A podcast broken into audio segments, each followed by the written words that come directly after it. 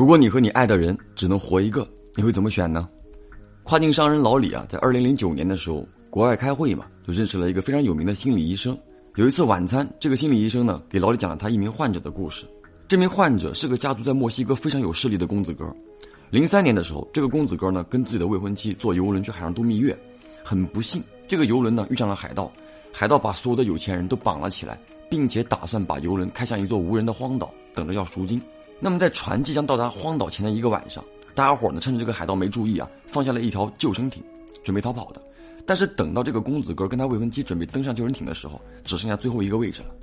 当时呢，这个公子哥呢有些犹豫了，他想让自己的未婚妻登船，但是呢自己也不想留下来。那这个时候，未婚妻呢毫不犹豫的把这个公子哥给推上了救生艇，并且告诉他要好好的活着。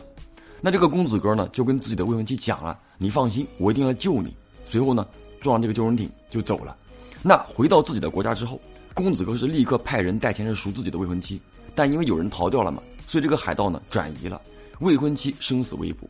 从此以后啊，这个公子哥就动用自己家族在世界上所有的人脉去寻找自己的未婚妻，但始终找不到。那在二零零八年的时候，这个公子哥呢就听说泰国有个大师很厉害，于是呢是亲自到泰国请大师算自己的未婚妻在哪儿。大师给的答案呢是未婚妻已经死了，并且被抛尸大海，找不到了。这个公子哥呢就特别的悲痛啊，回到自己的国家之后，给未婚妻就举办了一个非常隆重的葬礼，并且给了未婚妻的父母啊一大笔钱。后来呢就得了很严重的抑郁症，每年啊要捐出一大笔钱给慈善机构，并且呢以他未婚妻的名义啊又捐建了很多的学校。当公子哥来找到这位心理医生进行治疗的时候啊，这个医生就发现他所做的一切似乎都在弥补自己心里的那种愧疚，但实际上，即使是没能够救下自己的未婚妻，也不至于说这么多年过去了，这个阴影啊仍然挥之不去啊。而且，这个公子哥作为一个在欧洲留过学的一个精英，为什么会坚定的相信一个泰国神棍的话呢？还有，公子哥啊，从这个事儿之后呢，是再也不吃螃蟹了。尽管这个心理医生已经给这个小哥做了多次的治疗，但是仍然找不到答案。那后来结局是什么？这个公子哥从自家的楼上跳下来，结束了自己的生命。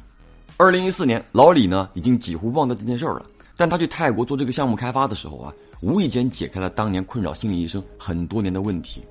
怎么回事呢？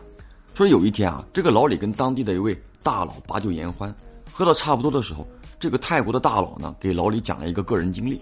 说零八年有一个蛇头朋友托这个大佬呢找一个墨西哥女人，当时这个大佬呢动用了所有的人马，在泰国的清迈还真的找到了这个女人，但这个女人当时已经，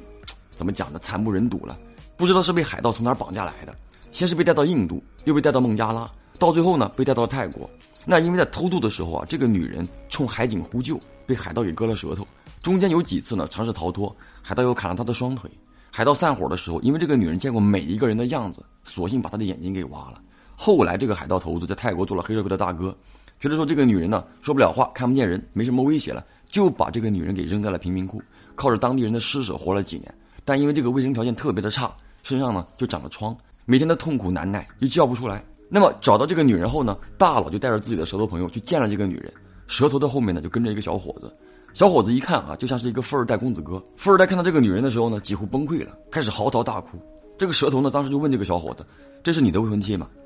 当问到这个问题的时候啊，这个女人呢也屏住呼吸，似乎想要听到一个答案。然而这个小伙子看着那个女人停顿了很久之后，他说：“不是。”